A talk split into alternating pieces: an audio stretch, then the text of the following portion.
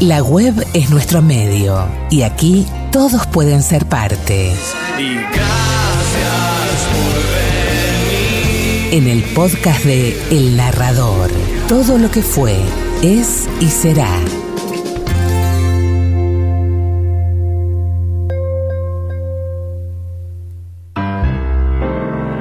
Una noche de cerveza caliente y mujeres frías. Mordió un libro en un oscuro callejón de mala muerte.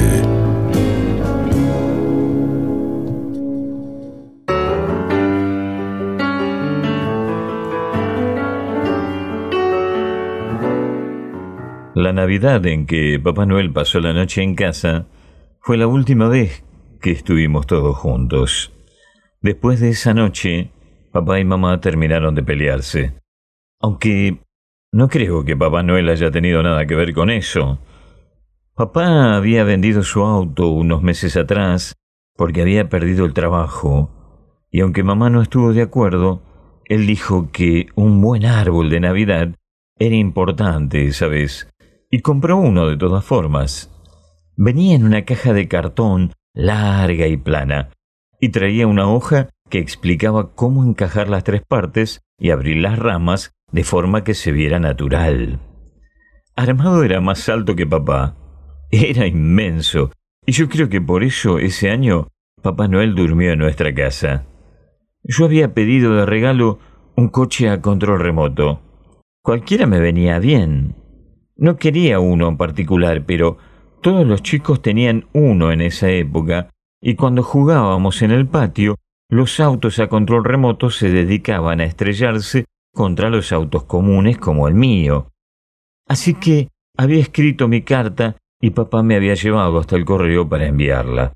Y le dijo al tipo de la ventanilla, se la enviamos a Papá Noel, y le pasó el sobre. El tipo de la ventanilla ni saludó, porque había mucha gente, y se ve que ya estaba cansado de tanto trabajo.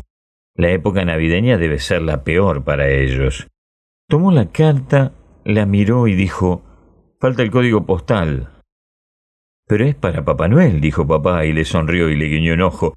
Se ve que para hacerse amigo. Y el tipo dijo, sin código postal no sale. Usted sabe que la dirección de Papá Noel no tiene código postal, dijo papá.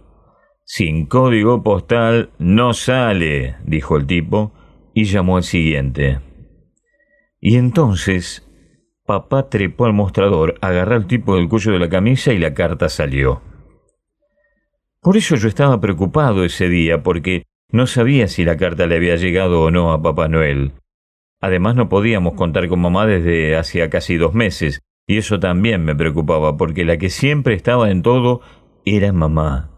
Y las cosas salían bien entonces, hasta que dejó de preocuparse. Así nomás, de un día para el otro. La vieron algunos médicos, papá siempre la acompañaba, y yo me quedaba en la casa de Marcela, que es nuestra vecina. Pero mamá no mejoró. Dejó de haber ropa limpia, leche y cereales a la mañana. Papá llegaba tarde a los lugares a los que debía llevarme y después llegaba otra vez tarde para pasarme a buscar. Cuando pedí explicaciones, papá dijo que mamá no estaba enferma ni tenía cáncer ni se iba a morir. Que bien podría haber pasado algo así, pero él no era un hombre de tanta suerte.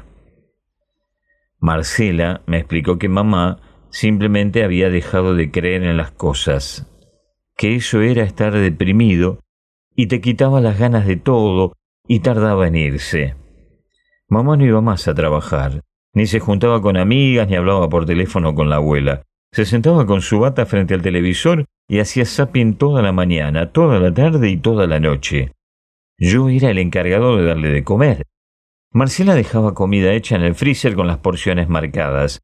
Había que combinarlas. No podía, por ejemplo, darle todo el pastel de papas y después toda la tarta de verdura. La descongelaba en el microondas y se la alcanzaba en una bandeja con el vaso de agua y los cubiertos. Mamá decía, Gracias, mi amor, no tomes frío. Lo decía sin mirarme, sin perder de vista lo que sucedía en el televisor. A la salida del colegio me agarraba de la mano de la mamá de Augusto, que era hermosa. Eso funcionaba cuando venía a buscarme papá, pero después cuando empezó a venir Marcela, a ninguna de las dos parecía gustarle eso, así que esperaba solo debajo del árbol de la esquina. Viniera quien viniera a buscarme, siempre llegaban tarde. Marcela y papá se hicieron muy amigos, y algunas noches papá se quedaba con ella en la casa de al lado, jugando al póker.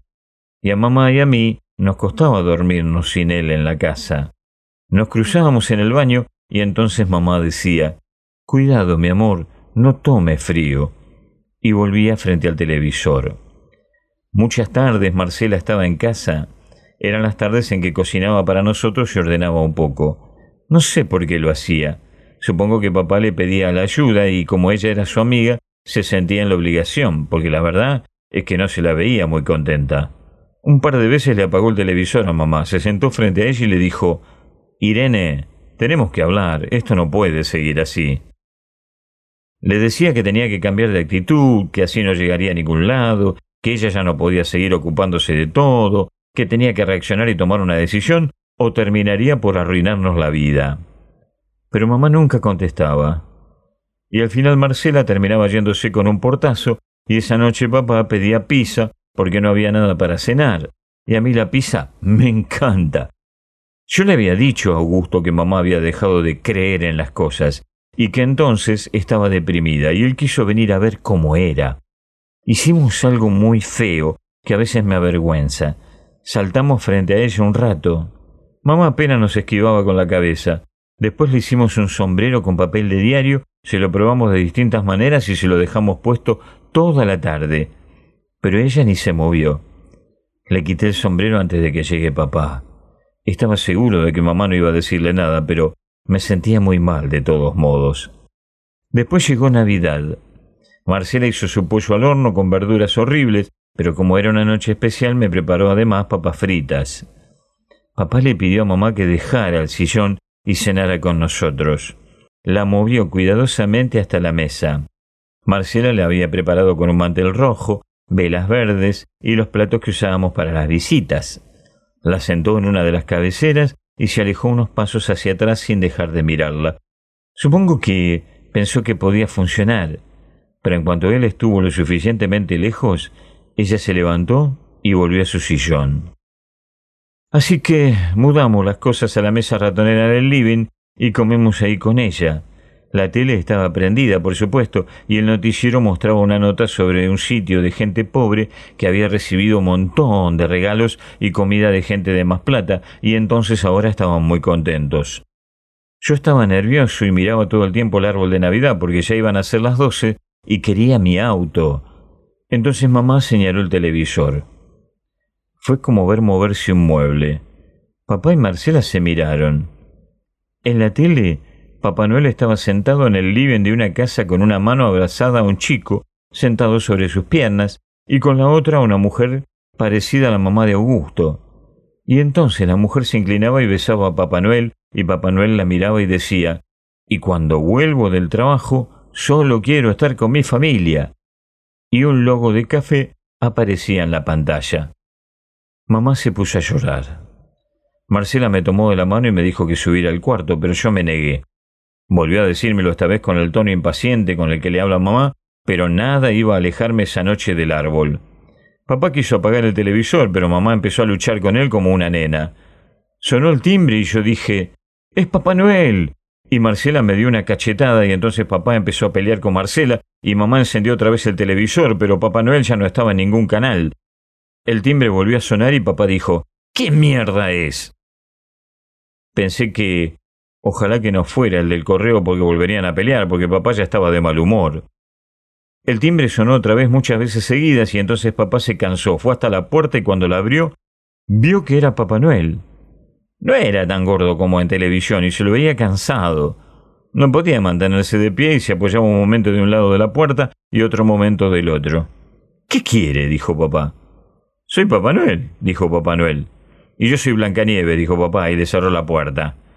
Entonces mamá se levantó, corrió hasta la puerta, la abrió, y Papá Noel todavía estaba ahí, tratando de sostenerse, y lo abrazó.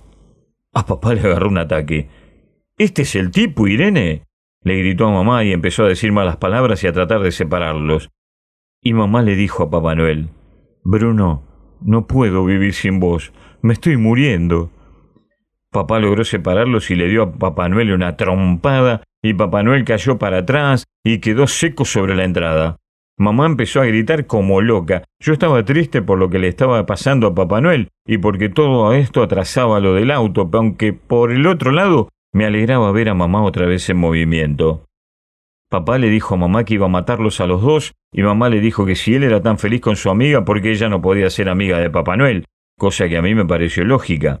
Marcela se acercó a ayudar a Papá Noel, que empezaba a moverse en el piso, y le dio una mano para levantarse. Y entonces papá otra vez empezó a decirle de todo y mamá a gritar. Marcela decía, cálmense, entremos, por favor, pero nadie la escuchaba. Papá Noel se llevó la mano a la nuca y vio que le sangraba. Escupió a papá y papá le dijo, maricón de mierda. Y mamá le dijo a papá, maricón serás vos, hijo de puta, y también lo escupió. Le dio a Papá Noel en la mano, lo hizo entrar a la casa, se lo llevó a su cuarto y se encerró. Papá se quedó como congelado, y en cuanto reaccionó se dio cuenta que yo todavía seguía ahí y me mandó furioso a la cama. Sabía que no estaba en condiciones de discutir.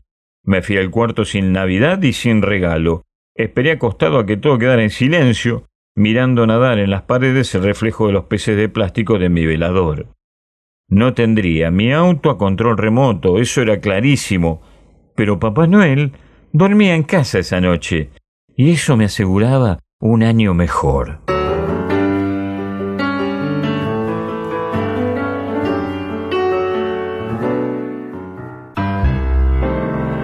Una noche de cerveza caliente y mujeres frías. Me mordió un libro en un oscuro callejón de mala muerte.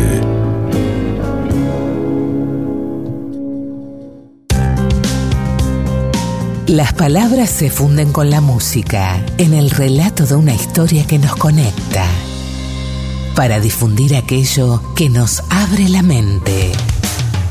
El narrador, todo lo que fue, es y será.